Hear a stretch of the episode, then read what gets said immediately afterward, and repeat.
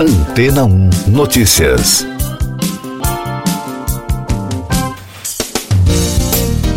Bom dia!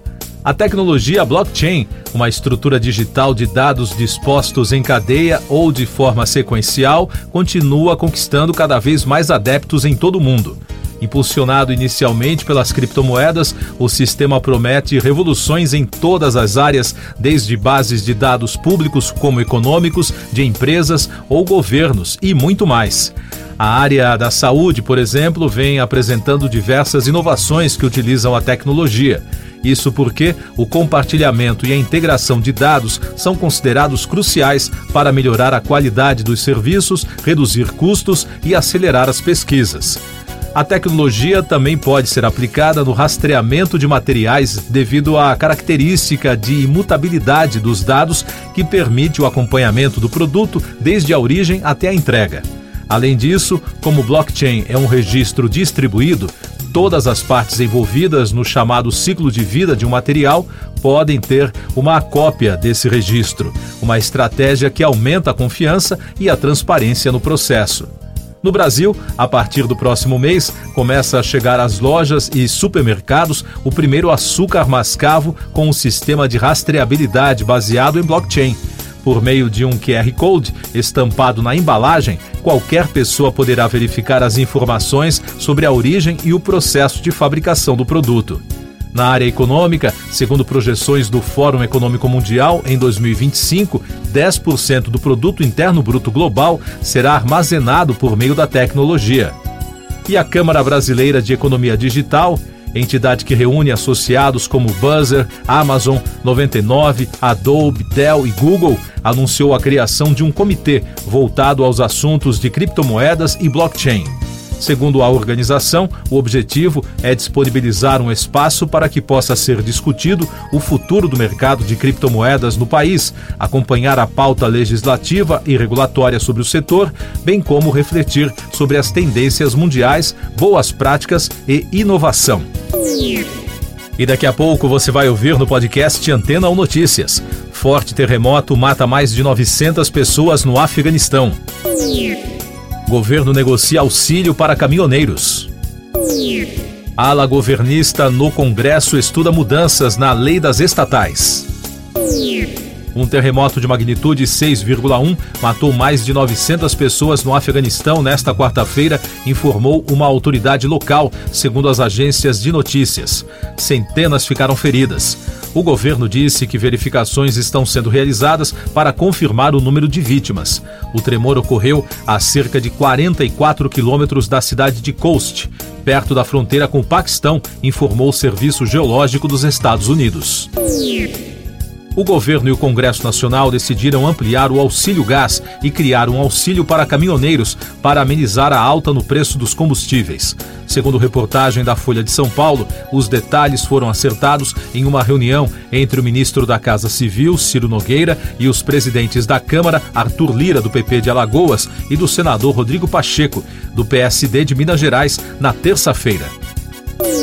O líder do governo na Câmara, deputado Ricardo Barros, confirmou a jornalistas que o presidente Jair Bolsonaro vai apresentar uma medida provisória para rever trechos da Lei das Estatais.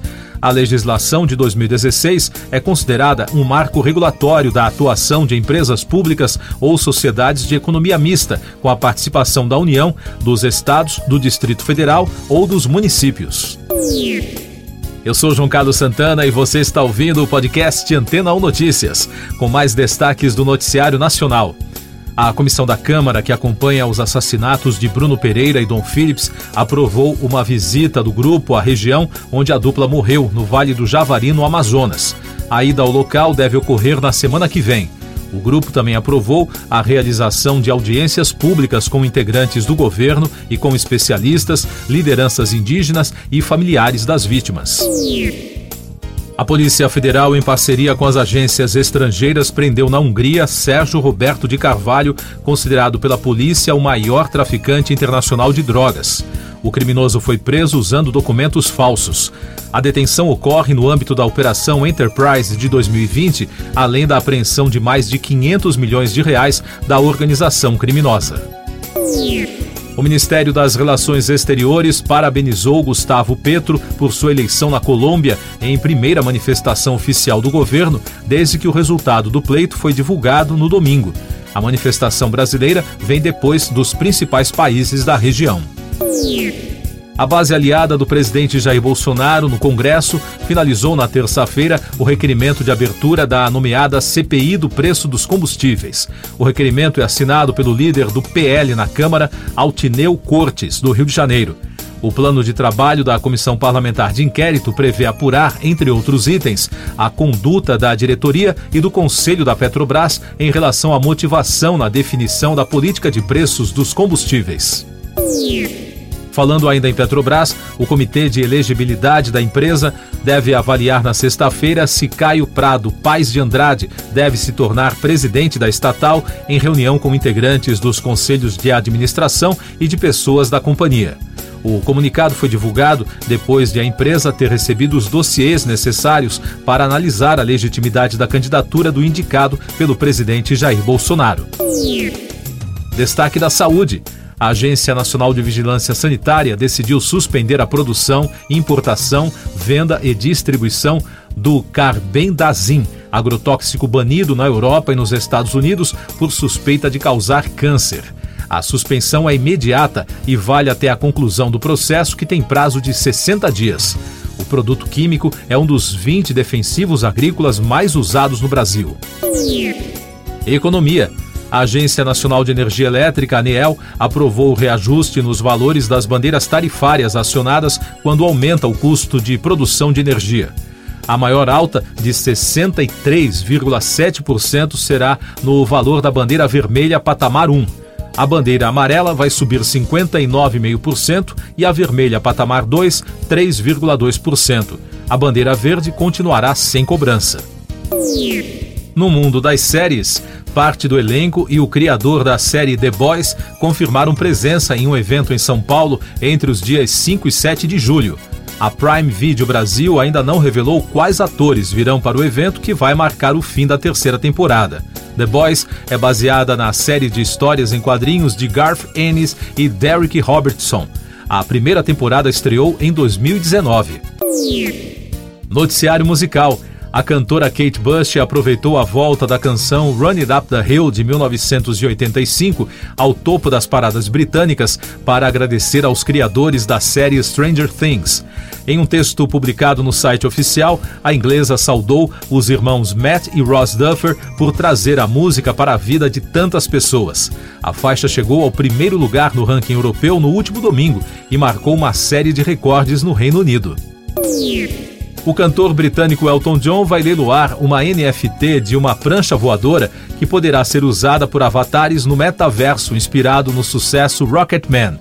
Além disso, o músico ainda anunciou a venda do que chamou Rocket NFT Club, um espaço virtual com experiências exclusivas para os fãs. Siga nossos podcasts em antena1.com.br. Este foi o resumo das notícias que foram ao ar hoje na Antena 1.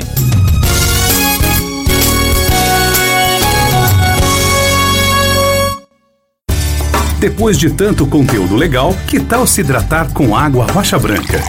O consumo regular de água durante o dia traz benefícios para a saúde, como, por exemplo, manter a pele bonita e hidratada. Rocha Branca, da fonte direto para sua casa.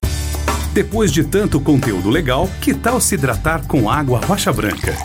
O consumo regular de água durante o dia traz benefícios para a saúde, como, por exemplo, manter a pele bonita e hidratada. Rocha Branca, da fonte direto para sua casa.